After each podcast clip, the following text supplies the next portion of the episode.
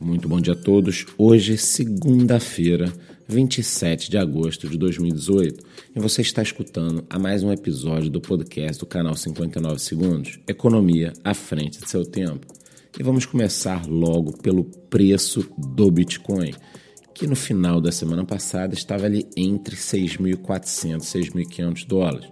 Ocorre que durante o final de semana tivemos algumas pequenas altas que nos posicionaram exatamente nos 6.700 dólares nesse momento. Em relação às altcoins, nas últimas 24 horas temos um mercado com bastante estabilidade, mas não podemos ignorar que nos últimos sete dias algumas altcoins apresentam altas interessantes. São elas: IOTA, mais 15%, LISC, mais 30%, Nano, mais 68% e Icon, mais 39%.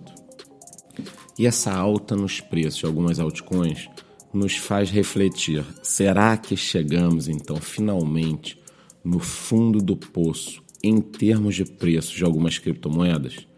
Já que alguns projetos nos últimos meses perderam 95% do seu valor. Portanto, na próxima quinta-feira, seguiremos com nossos vídeos no YouTube dedicados a achar projetos que realmente têm futuro, que entregam resultados, que têm utilizadores no dia a dia já, como a rede social Steam ou o browser Brave. Não perca nossos episódios, pois pode ser que nestes vídeos você encontre projetos interessantes para acompanhar sem emoções bobas. E para dar prosseguimento, eu também preciso destacar duas notícias que mostram como o mercado de criptomoedas segue evoluindo, inclusive mercados emergentes. Da Índia vem a notícia de que o Banco Central que havia proibido qualquer tipo de ligação entre bancos e exchanges, causando um FUD enorme no início desse ano, criou uma comissão interna para estudar novas tecnologias, principalmente criptomoedas, blockchain e inteligência artificial. Não ignorem o país que possui mais de um bilhão de habitantes. Eu acredito que nos próximos meses tenhamos alguma definição do tipo que as criptomoedas e principalmente o Bitcoin serão tratados como commodities, o que para algo inicial seria muito bom. E outro mercado emergente, mas que nunca emerge, é o Brasil.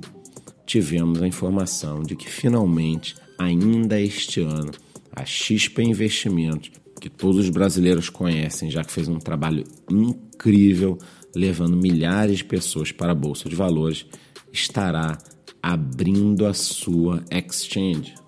Eu espero que tenhamos uma ótima semana nos mercados em termos de preços e notícias. Desejo a todos uma excelente semana e fique ligado, pois qualquer novidade voltaremos com mais informações, tanto aqui no podcast quanto em nosso canal no YouTube e no grupo do Telegram. Muito bom dia e boa semana.